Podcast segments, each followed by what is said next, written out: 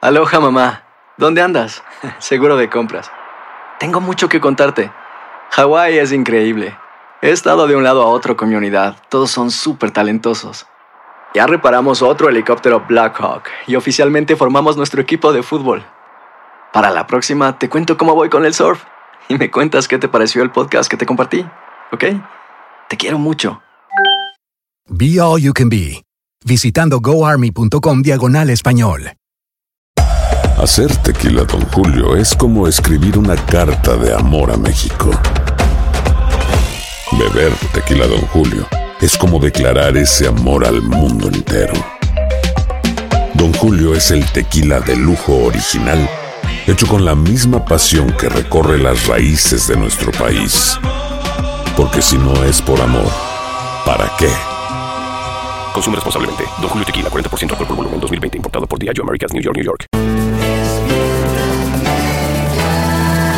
Bienvenidos al podcast con los mejores momentos de Despierta América, tu show diario de entretenimiento, noticias, chistes, entrevistas, por supuesto todos los consejos útiles y mucho más.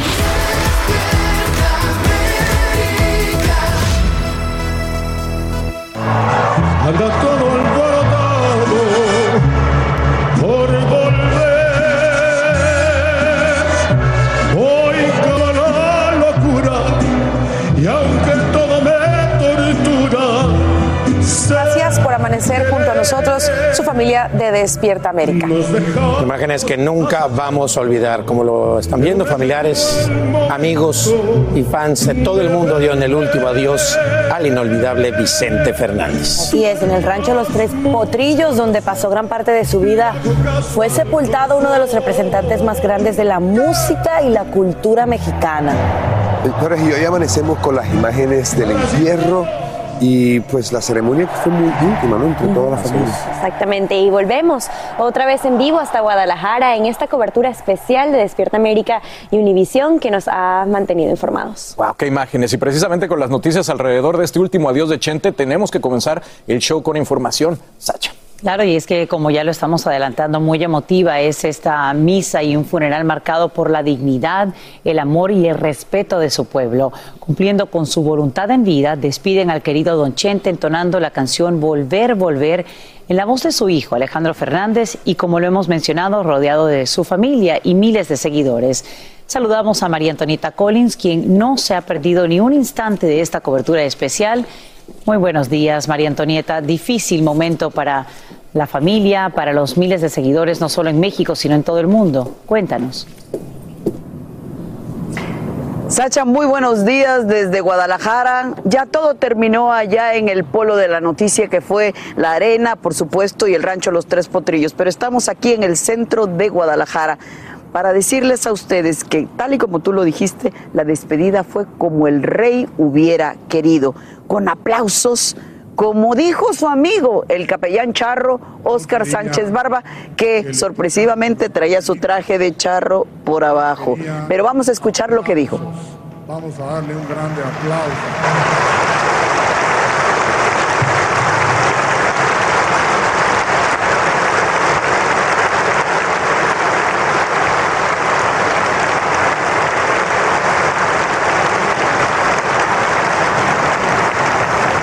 Y también él quería sones, sones.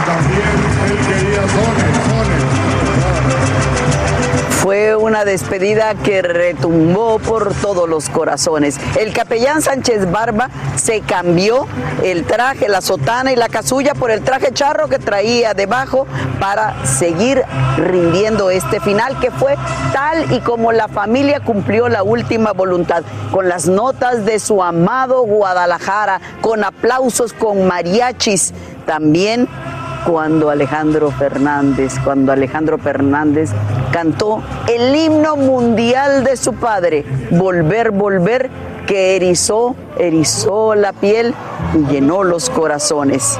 Esa fue la música que nos hizo llorar. Así que ahí está Alejandro cantándole al Padre y nosotros con el duelo y con el luto acompañándolo. ¿Qué fue lo que más pasó, Sacha? ¿Cómo estuvieron los detalles? Todo eso se los tenemos a lo largo de estas horas de transmisión de Despierta América desde Guadalajara. Chacha, vuelvo contigo. Te agradecemos, María Antonieta Conings, por llevarnos de la mano en esta gran cobertura por la muerte del rey de las rancheras. Fuiste la primera periodista del mundo en dar esta lamentable noticia de su fallecimiento. Hablaste con su esposa, doña Cuquita, y no te perdiste en un instante de esta gran despedida y estarás compartiendo los detalles a lo largo y ancho de Despierta América. Gracias. Pasamos a otras noticias. A esta hora, socorristas de Kentucky libran una carrera contra el tiempo. Con ayuda de perros entrenados para rastrear entre los escombros, no pierden la esperanza de hallar a unos 109 desaparecidos. Esto tras los devastadores tornados que azotaron al este de ese estado. Esto también mientras la cifra de fallecidos pues se eleva a 74 y otros 14 en Illinois, Tennessee, Arkansas y Missouri. El presidente Biden visitará la región mañana, incluyendo la destruida población de Mayfield. Más adelante tenemos información en vivo. Y a partir de hoy se amplía el mandato de vacunación en Nueva York. El alcalde Bill de Blasio lo extiende a niños de entre 5 y 11 años. En vivo desde la Gran Manzana, Peggy Carranza nos dice lo que deben saber los padres y nos explica la importante decisión que acaba de tomar la Corte Suprema. Muy buenos días, Peggy, ¿cómo estás?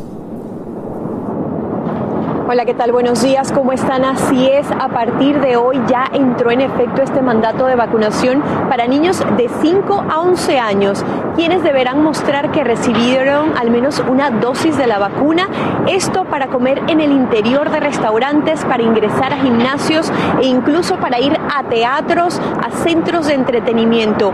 Además, el 27 de diciembre también los niños de 12 años en adelante en ese momento deberán demostrar que han recibido al menos dos dosis de la vacuna también para participar en estas actividades. Nos referimos, como les digo, a comer en el interior de restaurantes, ir a gimnasios y también a centros de entretenimiento. Por otro lado, hoy se cumple un año desde que se otorgó la vacuna por primera vez aquí en el país. Recordemos que se trataba de la enfermera Sandra Lindsay. Esto fue en Queens y de hecho ella dice que está contenta con el progreso, pero que aún hay que hacer más. Veamos también lo que dijo este especialista sobre este aniversario. El año pasado eh, estamos viendo con una Navidad muy deteriorada, solitaria, prácticamente bajo la eh, oscuridad de la sombra del COVID-19 y en este momento, eh, un año después, cuando ya podemos contemplar salir, estar conviviendo y tener una mesa con otras personas más, podemos ver el poder de esas vacunas. En esos momentos hemos vacunado más de la mitad del mundo y en Estados Unidos más de 200 y cacho millones de, vacunas. Y todo esto ocurre mientras el presidente de Pfizer dijo que la píldora para tratar el COVID podría estar disponible a finales de año. Regreso con ustedes. Otra noticia esperanzadora. Muchísimas gracias, Peggy, en vivo desde la Gran Manzana. En persona regresarían hoy a corte los padres de Ethan Crumbley, el adolescente de 15 años acusado de matar a cuatro estudiantes en la preparatoria Oxford de Michigan.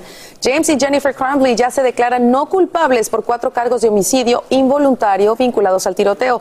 La audiencia de este martes se enfocaría en la llamada causa probable, que incluye discusiones entre defensores fiscales y el juez sobre fianzas y otros asuntos. Y ahí está. En un momento más les voy a presentar el bajo, sí, el bajo que tocaba Paul McCartney, así como lo oyen con su banda Wings. Y ahora es también el más caro de la historia, porque acaba de venderse, escuche bien en cuánto, en 471.900 dólares. Así como lo oye, la subasta estuvo a cargo de la organización Music Rising, con varios instrumentos valiosos, entre ellos una guitarra rota, así como lo oye, rota, del cantante Eddie Vedder de Pearl Jam, por la que pagaron más de 266 mil dólares. El dinero se destina a músicos de Nueva Orleans afectados por la pandemia y el huracán Aida. Una guitarra rota 266 mil dólares y el bajo, el más caro de la historia de Paul McCartney. Bueno, un Pero- Beatle, ¿no? Lo- pero lo mejor es a quién es que van todos estos fondos, o a quiénes más bien, apoyar a todos esos músicos que se vieron tan duramente golpeados por la pandemia. Así que enhorabuena por Oye, eso. dicen que en enero va a haber otra subasta de Keith Richards, Rolling Stones contra los Beatles, y a ver si Keith Richards supera ahí a Paul McCartney con esa subasta. Sigue, sigue la controversia. más ¿Quién es mejor banda? Bueno, señores, vamos a otras noticias. Lamentablemente, la depresión vuelve a ser de las suyas y vamos a hablar de esto. Así es, Carla, y bueno, con alguien de verdad que nosotros recordamos porque es una de las chicas Almodóvar. Murió la española Verónica Forqué. La actriz de 66 años fue encontrada sin vida ayer lunes en su domicilio, al parecer como consecuencia de un suicidio. La noticia de su fallecimiento ha causado una gran conmoción en la industria del cine en su país natal, España, que no esperaba perder antes de tiempo a una de sus figuras más queridas. Totalmente, y bueno, pues imagínense, Antonio Banderas, que también fue uno de los actores más queridos de Almodóvar, fue de los primeros en reaccionar tras la lamentable noticia de su muerte y dijo, trabajé hace años con ella y mi recuerdo es de una mujer dulce, espiritual y buena compañera. Descanse en paz. La verdad que una pérdida grande y pues la recordamos con con estas películas que hizo con Pedro Almodóvar. Qué pena. Qué linda imagen la que compartió Antonio Banderas. Sí. Descansa en paz. Y bueno, pues una víctima más de la depresión, como decía Carla. Eh, le deseamos pues eh, recuperación a toda su familia. Aloha mamá, ¿dónde andas? Seguro de compras. Tengo mucho que contarte. Hawái es increíble. He estado de un lado a otro con mi unidad. Todos son súper talentosos. Ya reparamos otro helicóptero Blackhawk y oficialmente formamos nuestro equipo de fútbol. Para la próxima te cuento cómo voy con el surf y me cuentas qué te pareció el podcast que te compartí, ¿ok? Te quiero mucho. Be All You Can Be, visitando goarmy.com diagonal español. Hacer tequila, Don Julio, es como escribir una carta de amor a México. Beber tequila, Don Julio, es como declarar ese amor al mundo entero. Don Julio es el tequila de lujo original, hecho con la misma pasión que recorre las raíces de nuestro país. Porque si no es por amor, ¿para qué? Consume responsablemente. Don Julio Tequila, 40% alcohol por volumen, 2020. Importado por Diageo Americas, New York, New York. When you buy a new house, you might say, Shut the front door. Winning. No, seriously. Shut the front door. We own this house now. but you actually need to say, Like a good neighbor, State Farm is there. That's right. The local State Farm agent is there to help you choose the coverage you need. Welcome to my crib. no one says that anymore, but I don't care. So just remember, like a good neighbor, State Farm is there. State Farm, Bloomington, Illinois. Hay dos cosas que son absolutamente ciertas. Abuelita te ama y nunca diría que no a McDonald's. Date un gusto con un Grandma McFlurry en tu orden hoy. Es lo que abuela quisiera. Barapapapa. En McDonald's participantes por tiempo limitado. Alegra tu día y mantente informado con lo mejor de Despierta América.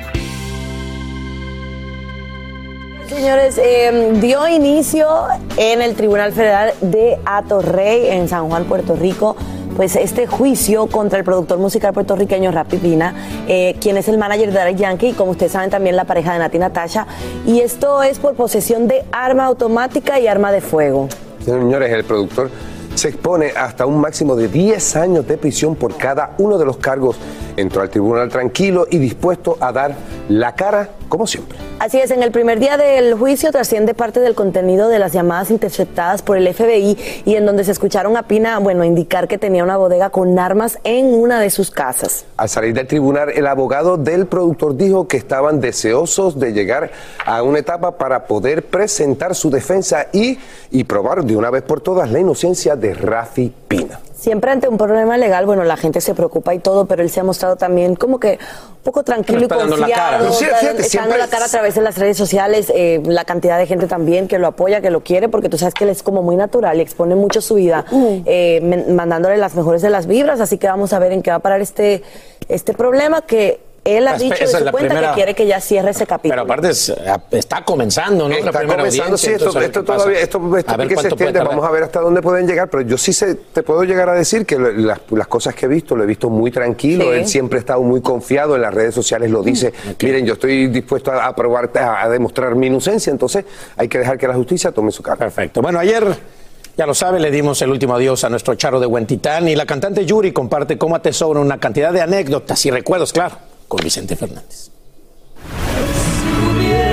En eso siempre en domingos que Raúl Velasco solamente hacía, era el camerino, los camerinos abiertos y yo veía que él hablaba este, Julio Iglesias con este Vicente Fernández. Y estaban hablando entre camerino y camerino, no sé quién, no sé cuánto, y el otro estaba el Puma y no sé qué y no sé cuánto, o sea, cualquier cantidad de artistas. y en eso yo salgo a chismear que estaban hablando ellos dos, estaban en la puerta de sus camerinos. Y yo estaba así, y Don Chentes en boxers, con su camiseta. Mija, mija, no se va a espantar, mija, pero esta es la realidad, mija. y estaba en sus boxers con una. Se estaba vistiendo, pero él, pues estaba como, como compadreando, en vez de compadreando, compadreando con, con, con Julio Iglesias. Yuri mandó sus condolencias a la familia Fernández Abarca, describió a don Vicente Fernández como un ser humano bueno y generoso. Yo estoy muy triste porque yo lo quería mucho y lo seguiré queriendo. ¿Quién no quería a don Vicente? Todos lo admirábamos, lo seguimos admirando y lo seguiremos admirando. Eh, Dios nos los prestó muchos años, ¿eh? porque es el, uno de los cantantes eh, que duró muchos años con nosotros y cantó muy grande. Todos los de ranchero anteriormente, Pedro Infante, Jorge Negrete, se nos fueron, se nos fueron jóvenes. Entonces imagínate que, que ahora se nos va Don Chente, bueno, todos pedíamos a papá Dios que nos lo regalara más tiempo, pero bueno, él tuvo una cita, una cita con, con el cielo y, y lo vamos a extrañar mucho. Yo estoy muy triste y, y- y nuestro más sentido pésame a su familia. La cantante recordó la última ocasión que estuvo en el rancho de don Vicente. Me enseñó uno de sus tantos caballitos, el más chiquitito, y yo lo estaba chuleando. Ay, qué cosa tan bonita, pero si eres un muñeco, pero es una cosa preciosa. Y me dice, gracias, mija, gracias, no me chulé tanto. no, don Chente es para el caballito, ¿no? y así, ¿cuántas cosas no viví yo con don Vicente? Cosas muy lindas. Y, y siempre me atendió con tanto cariño y grabé con él. Grabé con él, que era mi, mi mayor ilusión. Como que nos seguimos Si tienes pensando. tantos ídolos, eh, tu ídolo nunca te imaginas Nunca que ya sí, no va a estar Piensa que se va a morir. ¿Sabes imagina como lleva un mundo sin. Tuve la dicha de ir a un concierto de él y es de los conciertos más espectaculares. O sea, sí, exacto. Y esos conciertos era mágico. Ese señor, como decía, no dejaba de cantar mientras tú le aplaudieras. Oye, en conciertos de Y cinco decía, horas. A mí no me Sí. pongan límite De de horas. horas, cuatro horas, eso Sí, él decía, a mí no me pongan límite de horas. parece algo ¿Sabes qué pasa? maravilloso. Que en Estados Unidos no lo podía hacer mucho, porque en Estados Unidos sí, Sí, te- hay cierto te multan. Ojo, pero si yo, te vi, pasas. yo vi aquí Pero en Miami a Juan Gabriel cuatro horas. Sí. También- Cuatro horas. Yo lo vi aquí en Miami. Y a eso es a lo que voy cuando digo que todavía no me cae el 20 y que quizá no lo voy a volver a ver cantar en un concierto. Entonces es, es lamentable, pero seguirá en- con su música. A mí me pasó, me pasa mucho con Michael Jackson también, porque era mi ídolo y yo decía, wow, yo no lo voy a volver nunca más a ver en, en conciertos. Sillas voladoras, puños, patadas, caos total. Ahí ves el video que publican en las últimas horas del instante en el que un casino en Nueva Jersey se convierte en un cuadrilátero. Testigos indican que ocurre durante una convención de agentes de bienes raíces o realtors. Cuando la policía llega, ya la acción termina. Al menos una persona sufre heridas leves y hasta el momento no han formulado cargos en contra de ninguno de los participantes. Y en los próximos días, el ex jefe de gabinete de la Casa Blanca, Mark Meadows, enfrentaría cargos por desacato al Congreso. Así lo acaba de recomendar el comité investigador del asalto al Capitolio por no cumplir una citación ante el mismo.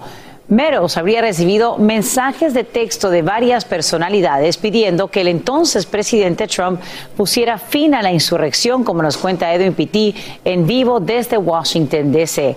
Edwin, cuéntanos, las reacciones no se han hecho esperar. Adelante.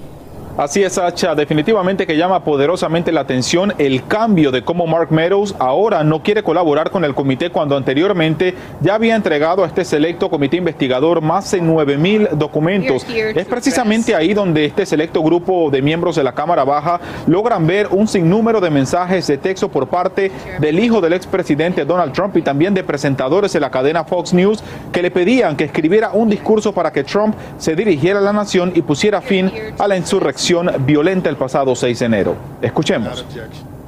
He's got to condemn this. Meadows responded, quote, I'm pushing it hard. I agree. Donald Trump Jr. texted again and again, urging action by the president.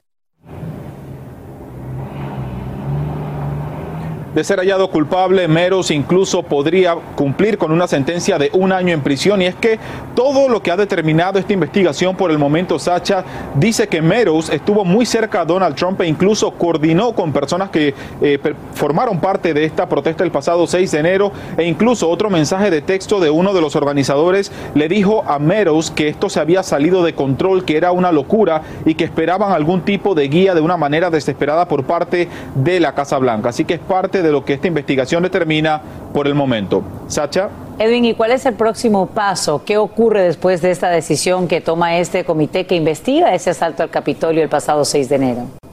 Esta votación, Sacha, es el primer paso. Ahora, el día de hoy, todo esto va a pasar al Pleno de la Cámara Baja, donde todos los representantes tienen que votar para ver si aceptan esa referencia de cargos eh, por desacato para Mark Meadows. Se espera que sea aprobado por la mayoría demócrata, pero luego esto pasa al Departamento de Justicia, quienes oficialmente le presentan los cargos. Pero llama poderosamente la atención, Sacha, porque puede ocurrir lo mismo que ocurrió con Steve Bannon que retrasen el proceso. ¿Por qué? Porque eso va a ir a una corte, ellos pueden apelar y retrasar totalmente la investigación. Steve Bannon tiene fecha para corte hasta el próximo verano y en el caso de Mark Meadows podría ser igual o extenderse mucho más.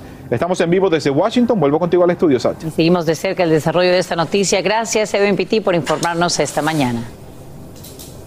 Y en noticia de última hora, nuevos datos sobre las píldoras de tratamiento de Pfizer contra el COVID-19 reportan una efectividad de 89% en la reducción de hospitalizaciones y muertes. Esto ocurre en momentos en que el país se prepara para un posible incremento en los contagios con la amenaza de Omicron. California anuncia el regreso del uso obligatorio de mascarillas y Socorro Cruz nos dice dónde en vivo. Socorro, muy buenos días. Hola Sasha, ¿cómo estás? Muy buenos días. Pues sí, una vez más, una nueva orden que por supuesto muchos no van a estar de acuerdo en seguirla, pero a partir de mañana en todo el estado de California, pues se deberá de usar la mascarilla en los interiores públicos. Hay condados, Sasha, sí tenemos que aclarar esto, como por ejemplo el de Los Ángeles, que tienen esta ordenanza desde el verano y no tiene una fecha de caducidad. La ordenanza estatal que se comenzará mañana estará vigente, como te digo, a partir de mañana miércoles 15 de diciembre hasta el 15 de enero. La medida, bueno, pues llega cuando los casos de coronavirus han aumentado drásticamente. Las autoridades de salud dicen que un 47% y las hospitalizaciones un 15%. Esto sucedió desde el día de acción de gracias, es que han visto que han incrementado los casos. Ahora, Sasha, los CDC dicen que es el peor nivel de contagios en la escala de cuatro niveles de la agencia federal y pues están temiendo por una ola, una nueva ola invernal de contagios porque pues Omicron representa más del doble del riesgo de transmisiones de coronavirus en comparación con Delta. Y bueno, pues en Gran Bretaña ya se registró la primera muerte por esta variante y ahora, bueno, California hace este anuncio, también te tengo que decir, el mismo día de que Nueva York promulgó el requisito de máscaras en todo el estado, en los espacios públicos, en interiores, con la excepción de, los, de, las personas que están completamente vacunadas, ellos no necesitan tener este, mascarillas. Sasha. Ahora bien, Socorro, ¿por cuánto tiempo durará esta medida? Sí, como te decía en el reporte, la medida entra en vigencia mañana, miércoles 15, y terminará el enero 15, es decir, un mes. Y esto es preventivo. Probablemente las autoridades decidan después, pues, postergar eh, el mandato. Vuelvo contigo. Todo depende de lo que ocurre en las próximas semanas. Socorro Cruz, te agradecemos por informarnos en vivo desde Los Ángeles en medio de este temporal. Ahora a resguardarte con tu equipo. Gracias. Continuamos con el podcast más divertido de tu día. Despierta América. Bueno, pues aquí seguimos recordando a nuestro querido Vicente Fernández, que fíjense chicos que no solo era un excelente cantante que nos deleitaba con su música, sino que también era muy buen actor. Sí, pues es que empezó con la música y después llegaron los peliculones. Es que llega todo una cosa así detrás de la otra. Aparte, cuando tú eres bueno en esa época, era, color, como, era como que mira quién llegó, plácata. Exactamente. Y bueno, vamos a recordar cuando se lanzó al reto de hacer una novela en el melodrama Amor Bravío. Cool. Bravío. Sí, bravío. Bravío, ah, perdón. Grabación importante en la telenovela Amor Bravío, la hacienda La Malquerida se vistió de gala. Es don Vicente Fernández en plena serenata. Eh, Para mí es un, un agradecimiento muy grande al público que, que me apoya con cada mm, canción que grabo para una telenovela. Fue una jornada intensa de grabación, es la primera vez que Don Vicente actuó en una telenovela. Y entre una escena y otra, autógrafos, fotos con él, todos querían llevarse un recuerdo. Tipazo, es lo máximo. Ver una, una estrella del nivel de él y, y verlo tan humilde y tan cercano a toda la gente, no, no solo a nosotros, sino a todo el mundo. Y los recuerdos también llegaron a él. No, es igual, yo antes, cuando comencé mi carrera, hacía, hacía programas de televisión y los hacía, lle- llevaba caballos, yo llevaba vacas, y hacía diálogos, este, no, no, no, no eran telenovelas, pero eran actuadas las canciones y bonitos programas que hacían, desde Noches Tapatías también. La serenata a lo grande y con Don Vicente cantando mucho más. No cualquiera, se necesita un amor bravío. Usted es de toros. Es y- mero mole. Y además, a mí los toros eh, es el deporte, los toros, el fútbol, el box, es el deporte que más, que más me gusta. Y el base también. Y Silvia Navarro más que feliz en plena hacienda con la luz de la luna, fuegos artificiales y la figura, la presencia única de uno de los grandes. Digo, con cantar, pues lo hemos oído, esa técnica que tiene es espectacular y sigue cantando como siempre. Pero pues actuar, ¿no? Y está bien padre, a mí me encantó, fue una gran experiencia. Wow, Se me puso la piel chinita verde, te lleva esa serenata Don Vicente. Estás actuando y de repente, ¿no? Silvia Navarro, Cristian de la Fuente están ahí abrazados y te están cantando. Vicente. No me lo quiero ni imaginar. Increíble. Es más, ese es el momento preciso para tú, aunque no ten- tengas nada que ver con la producción, llevar a tu novia y decirle, mira la clase serenata claro. que te voy a dar. Bueno, seguro atrás de los actores estaba todo el staff así. Estas imágenes ahora sí. quedan para, para siempre, ¿no? Además, siempre que platicabas con Vicente, por lo que hemos visto en todas las entrevistas, es como muy natural, muy tranquilo, muy agradable, sí. muy todo como era, ¿no? En un Claro. escenario afuera de ya sí, dile, ¿no? dile a tu galán que yo tengo un traje de charro, se lo presto si te quiere llevar serenata. ¿Nunca te Me ha llevado serenata idea. charra?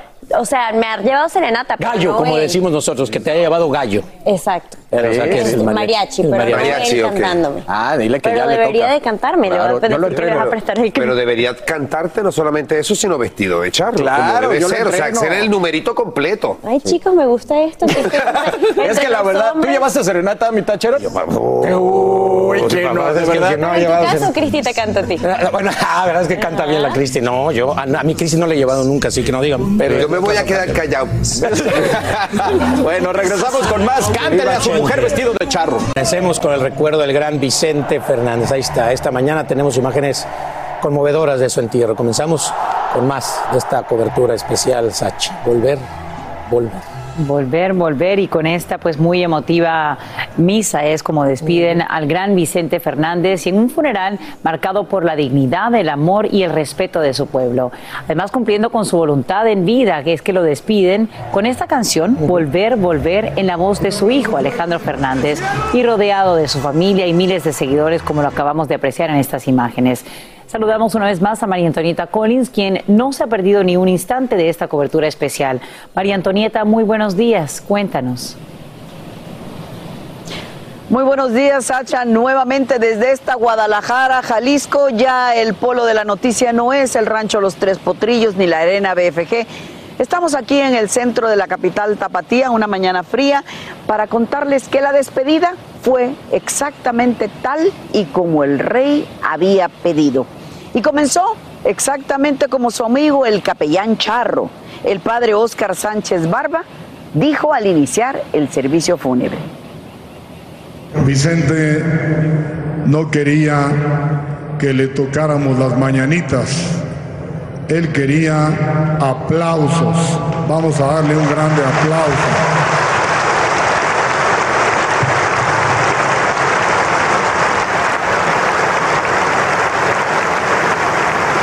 Un aplauso, un aplauso que la familia cumplió en, ese, en un mando hasta el pie de la letra y hasta el último segundo. No zafarranchos, no zafarranchos, mucho respeto, mariachis, vivas a siempre Chente y las notas de su amado Guadalajara. Y después, las lágrimas y la emoción al ver a Alejandro Fernández cantando el himno mundial de su padre. Volver, volver. Este amor apasionado anda todo alborotado por volver. Anduve borracho. Regresamos desde Guadalajara, México, en lo que es el último día de la extensa cobertura del adiós al rey aquí en Despierta América.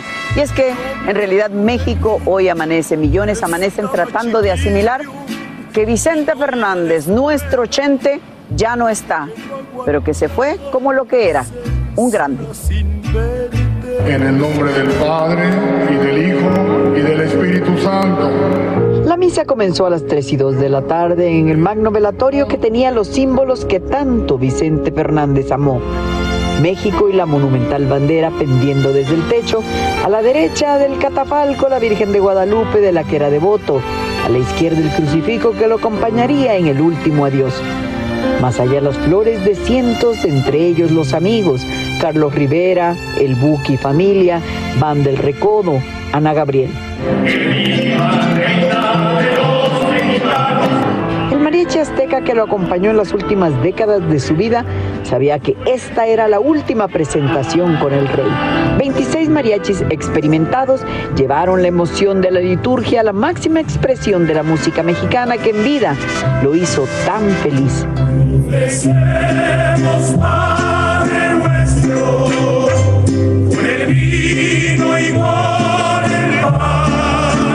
Digno acompañamiento al padre Oscar Sánchez Barba, no solo amigo personal, sino capellán charro, y quien bajo la sotana para oficiar la misa fúnebre llevaba el mexicano traje que al final rápidamente cambió para volver a ser el padre charro. Supo administrar ese don tan hermoso que Dios le dio de darnos la alegría a todos a través de su canto. Los Fernández se dieron el primer sitio de la comunión a los asistentes, reservándose para ellos el final.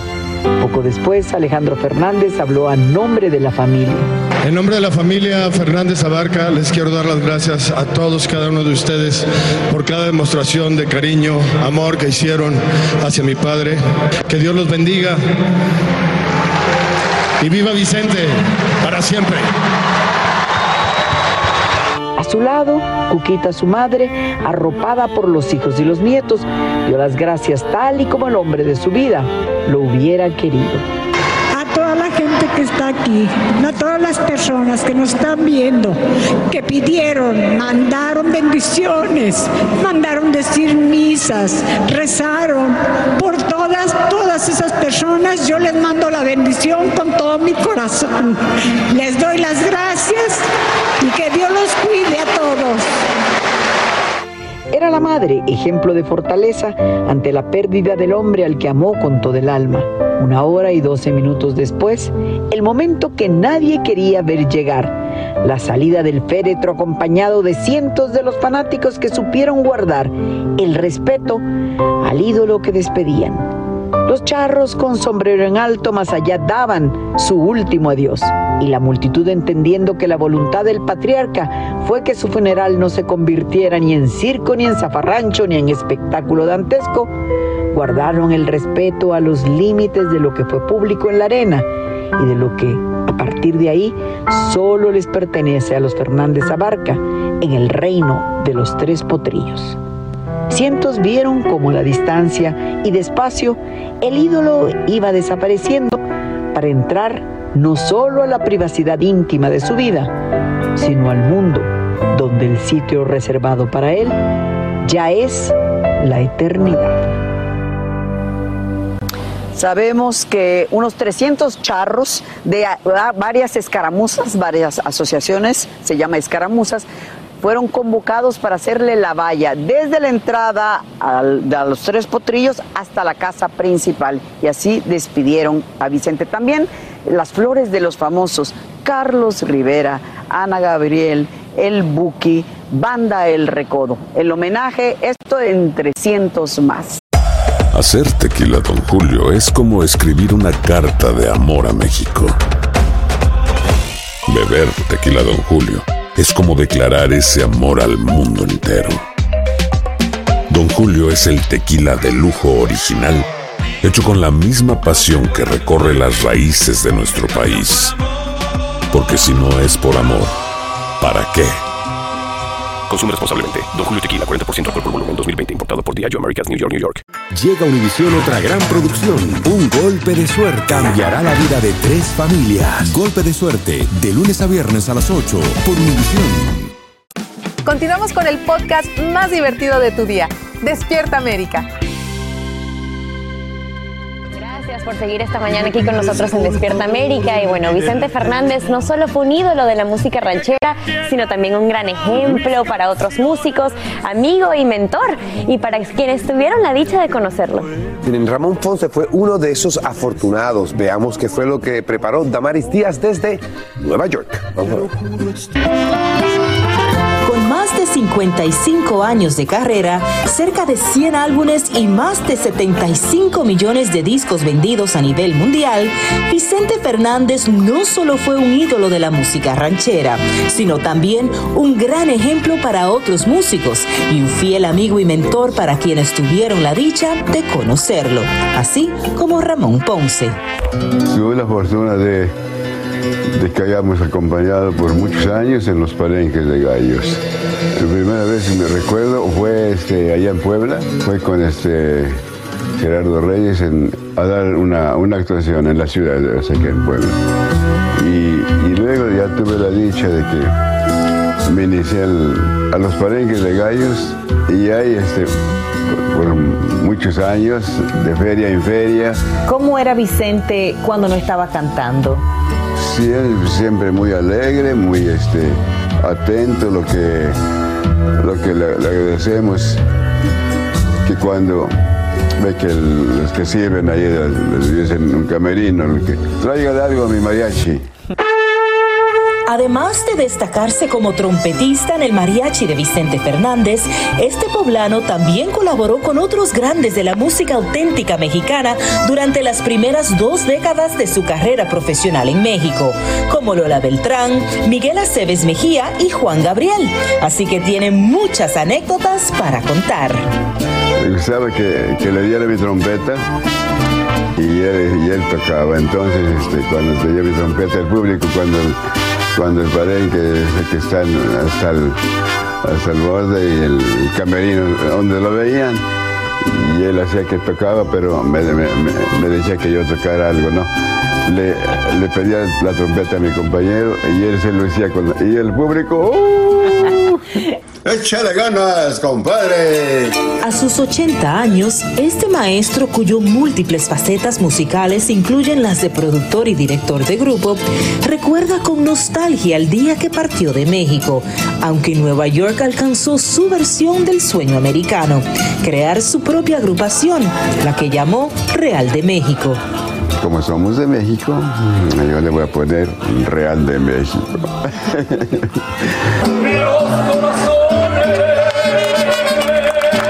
Los puros sábados teníamos cinco lugares donde tocar.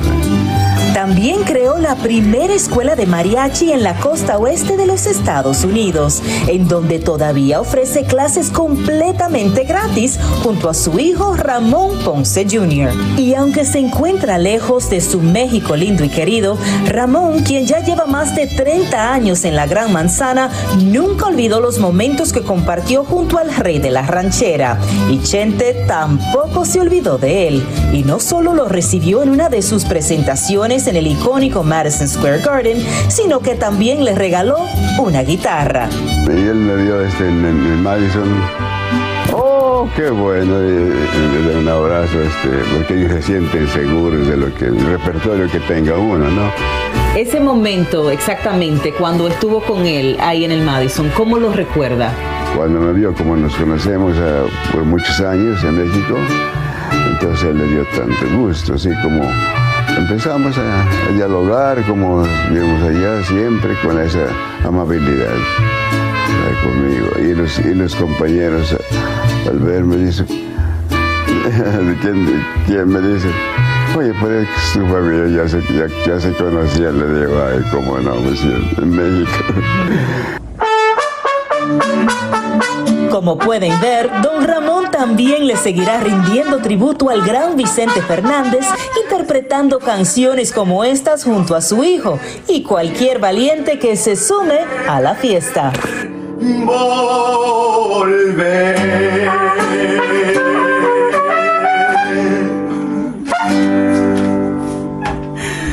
Bravo, bravo Damaris. Y es que tenían que ser muchísimos las anécdotas de Don Ramón, porque 20 años trabajando con Vicente Fernández y... Y bueno, y todos los años que lleva aquí en Estados Unidos con su, con su escuela. Déjame decirte, cuando tú comienzas del- en la música desde pequeño, es algo muy difícil de sacarte del sistema. Ya sea siendo maestro, educando a otras personas, que como lo que está haciendo Don Ramón en estos momentos, educando lo que es los mariachis a todas las personas y, y llevando la cultura mexicana aquí a Estados Unidos. Exactamente, y yo sé que ahí desde el cielo está Vicente Fernández saludando a su amigo y orgulloso por él porque bueno, las clases que da son gratis para estos nuevos chicos, para la nueva generación A de eso me refiero, que, que cuando uno es músico de pasión, de verdad, el dinero pasa a un lado. El enseñarle a otras generaciones todo lo que tú has aprendido durante años es lo más importante. Y este señor está haciéndolo acabar. Johnny, tú también eres maestro, porque tú ahora, bueno, con Mira quién baila, eres maestro Yo trato de, hacer el... yo yo siempre he dicho que soy maestro. Yo- a mí me gusta hacer el ridículo y he hecho una carrera de ello. Entonces, no tengo ningún problema. Yo siempre he dicho que uno se atreve- debe atre- atreverse a hacer las cosas. Cuando no te atreves a hacer las cosas es donde tú te quedas con eso por dentro y ahí cuando ya estés más grande vas a- vienen los remordimientos. ¿Y por qué no lo hice? ¿Por qué no me atreví? Cuando uno se atreve, señores, hoy en día lo, lo peor que te puede pasar es que te digan que no, que lo hiciste mal. ¿Y, y qué pasa? Yo me voy a atrever ahora, me voy a atrever a hacer un TikTok con Johnny, Vamos que ha estado pasando la mañana haciendo sus TikToks de baile. Me voy a atrever a hacer un TikTok con Johnny. Bueno, vamos a ver.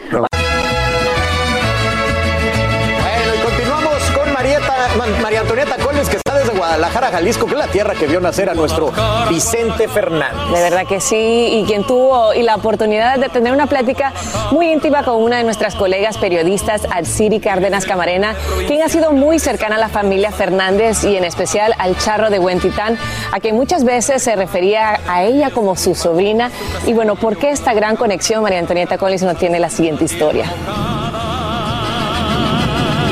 Hola, mi Mac. Hola, pues bueno, déjenme decirles que lo has dicho ya todo en el intro, Mighty, así es, Atsiri Cárdenas Camarena pasó de entrevistadora a entrevistada.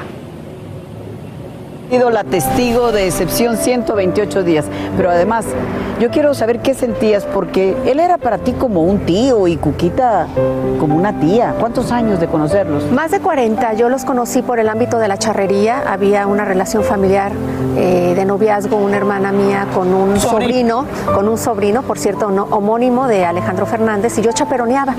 Te estoy hablando que yo tenía 13 años y venía aquí a, a- chaperonear a las charreadas de la familia, algunas en el lienzo más chico, y empezó eh, a que yo empezara a venir cada vez más a las charreadas y don Vicente se familiarizara un poco más conmigo. Cuando eh, empieza él a grabar los videos musicales, en 1986 yo no era reportera y buscaban a alguien que tuviera como esa sangre eh, latina, de Mexicana, charra, mexicana. Y pe- jalisciense, sí, las- jalisciense. Y las dijo, ah, yo la conozco, pero Vicente en el ámbito familiar le dice mucho a, a la gente cercana, sobrinas. Y bueno, pues yo decía, pues mi tío, ¿verdad? no, ¿por qué no? Sí. Entonces, ¿quieres participar en el, en el video de Cielito Lindo? Yo dije, "Mm, video, mm", no sabía ni de lo que me estaban hablando. Y con el tiempo, eh, bueno, yo ese mismo año entro a trabajar a Televisa, empiezo a reportear, empiezo yo a tener ya entrevistas con don Vicente y yo ya no le podía decir tío, pero él eh, me seguía diciendo sobrina. Pero además te siguió cantando. Me siguió ¿Cuándo fue la, cantando. siguiente cantada? A ver, La ¿qué siguiente tiene que ver eso cantada, con Cielito Lindo? ¿Qué tiene que ver? Bueno, eh, la siguiente cantada yo ya como periodista ya con, con, con Univisión, cuando él cumple sus 60 años de edad, me dice Univisión, oye, tú que tienes muy buena relación con Vicente, te voy a mandar al rancho para que me hagas una entrevista con don Vicente. Para entonces yo ya le había hecho muchas entrevistas y justamente cuando yo estaba grabando mi comentario en cámara, él siempre acostumbraba a cantar en reuniones familiares. Era su hobby, no nomás cantaba en el escenario, cantaba adentro de, de los eventos familiares. Y él muy hábilmente, bueno, con todo ese colmillo que maneja él en los escenarios, yo estaba de espalda y bueno, eh, mi, mi- mi productor camarógrafo, mi esposo, Yo nomás lo veía. se llama tu esposo? Rafael García, eh, camarógrafo de hace muchos años. Yo nomás veía que me hacía ojitos de que ponte abusada que viene, ponte abusada que viene. Y en eso siento que cada vez ese bozarrón de Vicente se me acercaba y se me acercaba y se me acercaba.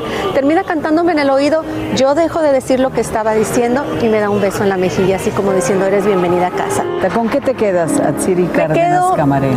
Yo le redacté una carta a María Antonieta en el 2016 cuando él se retiró. Y esta es la anécdota más bonita que tengo con él. Eso fue en el 2016. En el 2019 yo vine para una grabación. Él supo que estábamos aquí, nos invitó a pasar a su comedor y me dijo, mija, yo supe que me escribiste una carta. Sí, Vicente, ¿la leíste? Me dijo, no, pero yo sé que tú la escribiste. Y se le empiezo a leer toda la carta y se le rasaron los ojos y ahí yo le doy las gracias, le estaba dando las gracias y al final de la carta, como ya se había retirado, yo le digo a Vicente, Vicente, es tiempo de que te vayas al rancho, que te vayas con tu familia y que encuentres en el rancho los tres potrillos, tu cielito lindo. Pues hoy te ha tocado el doloroso privilegio de vivir ese adiós. Sí, muy Y se lo diste tú en persona a Elia Cuquita. Gracias.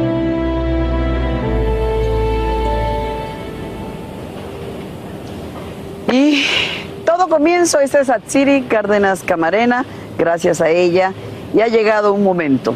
Todo comienzo tiene un final.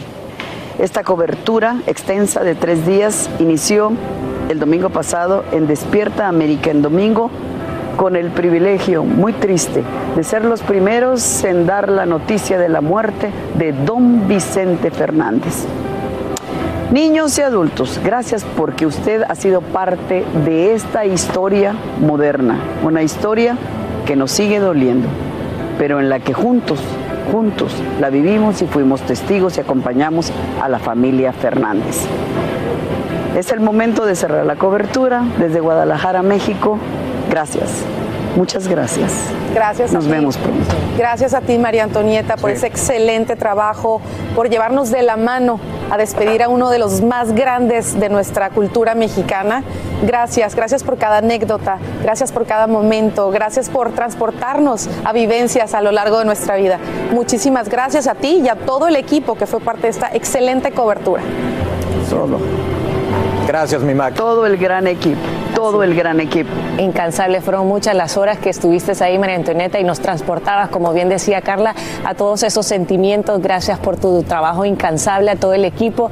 Y bueno, porque como tú bien dices, fuimos parte de la historia a través de las cámaras de Univisión y Despierta América. Gracias a ti que nos llevaste y nos enseñaste cómo se debe hacer el periodismo siempre. Gracias, Mac. Y ya vimos tus redes sociales, mi Mac, ahí eh, con tus notas que yo tanto, tanto aprecio y tanto he aprendido de ti. Así que felicidades por la cobertura. Y sabes que, sin olvidar que ese domingo en que empiezas esta cobertura afuera del hospital, pues jamás imaginaste que serías tú la que comunicaría al mundo entero la lamentable partida de nuestro querido Vicente Fernández. Así que te agradecemos como siempre por poner el corazón, poner a ese ser humano antes que a la periodista. Se te quiere, mi Mac, y se te respeta muchísimo. Te esperamos pronto aquí de regreso a casa. Buen viaje.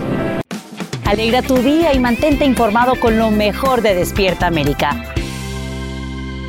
Y quiero que sepan que en exclusiva habla con Despierta América la mamá del adolescente agredido en los pasillos de una preparatoria en Florida.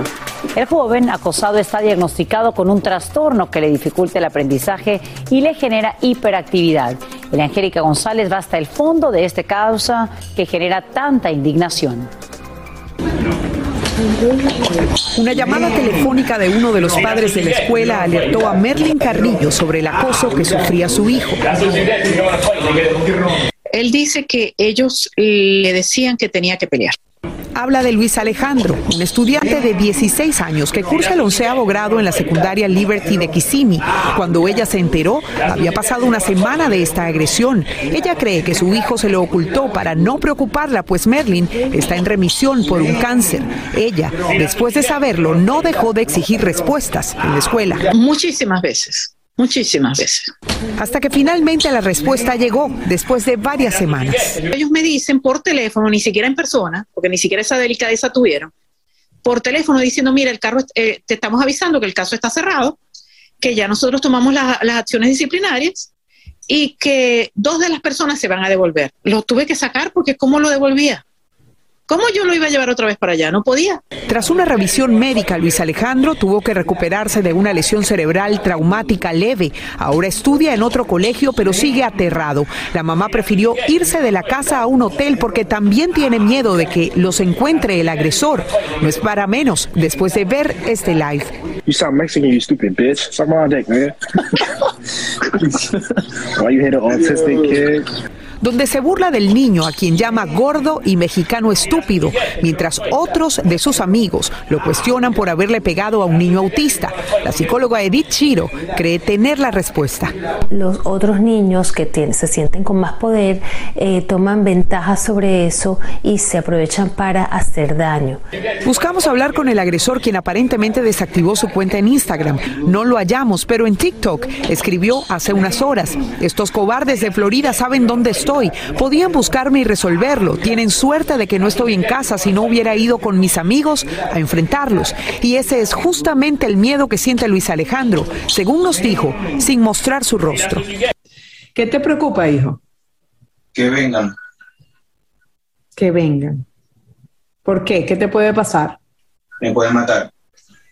La escuela respondió a nuestra colega Astrid Rivera que no podían comentar debido a las leyes de confidencialidad y que la madre no puede ser informada sobre otro niño que no es su hijo, pero que eso no quiere decir que no haya habido sanciones. El problema para Merlin es que dos de los tres agresores, quienes bailaron después de golpear a su hijo indefenso, siguen en la escuela.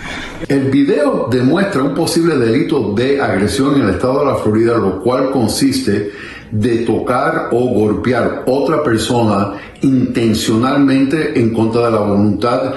Merlin visitó al menos tres abogados y ellos dijeron que no podían ayudarla. No se explica cómo pasan estas cosas con total impunidad.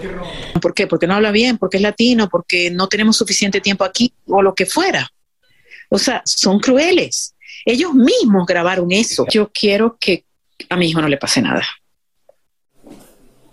Bueno, y eso es justamente lo que le preocupa, la estabilidad de su hijo. Ella también fue a la policía, puso la denuncia, pero estaba pidiendo una caución que nunca le dieron. Dijeron que por ser menores de edad no podían hacer absolutamente nada. Nos indigna a todos los que hemos conocido esta historia y ahora sobre todo conocer estos detalles adicionales. Te agradecemos, Angélica González, por conversar en exclusiva con la mamá y con este jovencito. Y aquí en Despierta América estamos para apoyarlos y vamos a seguir de cerca el desarrollo de esta noticia.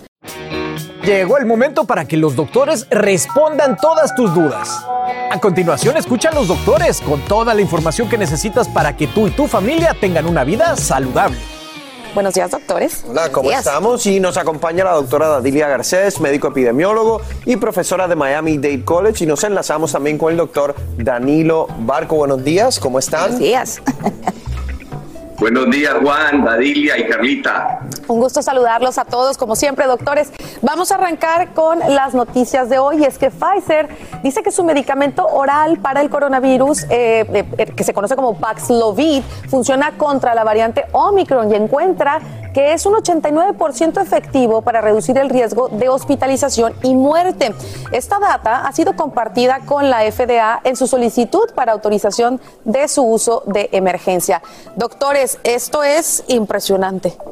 Mira, yo pienso que lo más importante es de que es una alternativa de tratamiento ambulatorio y que se puede tomar de forma oral, así de que abre nuevas oportunidades para que la gente reciba el tratamiento de manera oportuna. Hay que aclarar que tiene que ser dentro de los tres primeros días, porque si no, no es tan efectivo como tiene que ser el medicamento. O sea, eh, doctora, cuando dice tres primeros días, es la gente que ha contraído el coronavirus tiene tres días para tomarse este medicamento. Apenas empiezan a presentar síntomas, tienen tres días para eh, tomarse el medicamento. Y, y esto, lo mismo que ocurre con los medicamentos que hay para la influenza. Y la razón por la cual tiene que ser en esa ventana de tres días es porque el medicamento lo que está haciendo es tratando de prevenir que, haya que el virus se siga replicando en el cuerpo. Mientras el virus se puede replicar en el cuerpo, la enfermedad va a ser más severa. Si el virus no se puede replicar en el cuerpo, entonces la enfermedad va a ser más leve y va a durar menos también la enfermedad. Entonces, eh, este medicamento lo que hace es que inhabilita al virus en términos de su capacidad de replicarse. Pero es, es un gran avance, ¿no? En cuestión de la, de la ciencia y de todo lo que hemos visto, doctor. ¿Quieres agregar algo, doctor Barco? Sí, pues eh, leyendo un poquito la data del medicamento es como, como si le pusiera chiclecito unas tijeras y entonces no permitís que el virus siga cortando pues y, y siga avanzando. Entonces me encanta además que ya va en el, en el segundo de tres pasos que tiene que dar, o sea que ya está listico y lo mejor es que las personas que fueron tratadas con el medicamento, ninguno falleció, o sea que esperanzas hay todas. Buenísimo, y eso es lo que, lo que nunca se pierde, la esperanza. Vámonos a otro tema, porque mientras tanto, mientras nosotros hablamos de esto, en California, bueno, regresa el mandato de mascarillas en interiores. Esta es una medida para frenar la nueva variante Omicron en época festiva, es cuando las personas se reúnen con familiares y amigos. Ahora, el gobernador Gavin Newsom anunció que este nuevo mandato comenzará el miércoles y durará hasta el 15 de enero. Durante las últimas dos semanas, la tasa de nuevos casos en California se ha disparado en un 47%.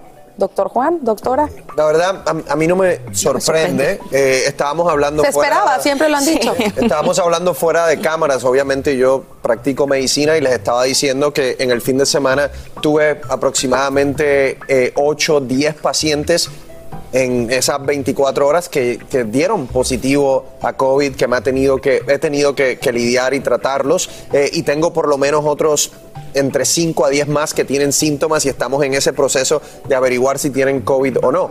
¿Eso por qué? Porque estamos saliendo ya de las fiestas de Thanksgiving. Aquí en Miami, por ejemplo, hubo una actividad muy grande que es el Art Basel, en donde mucha gente se, se junta. Miles de personas. Y, y yo lo estoy viendo en mi práctica cómo están subiendo los casos. Doctor. Sí, yo pienso que esto es una medida de que habíamos planteado que hay que retomar.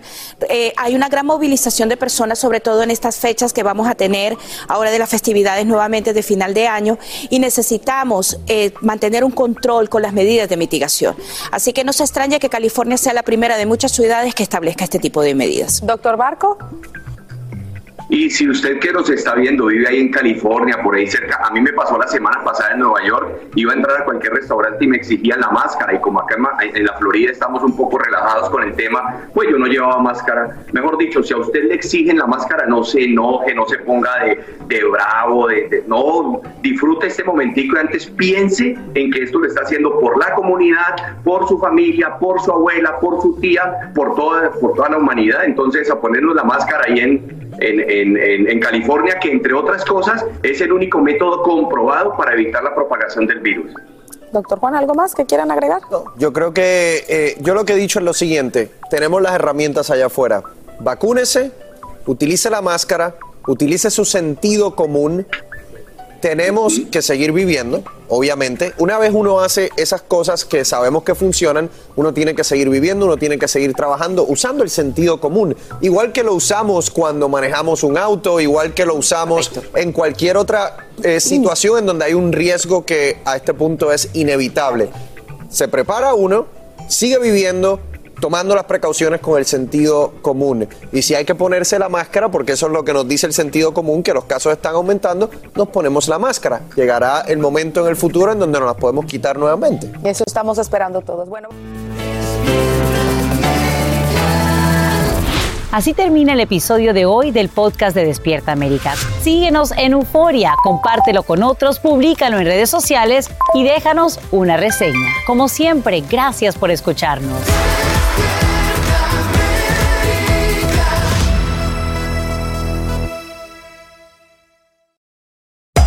Hacer tequila, Don Julio, es como escribir una carta de amor a México.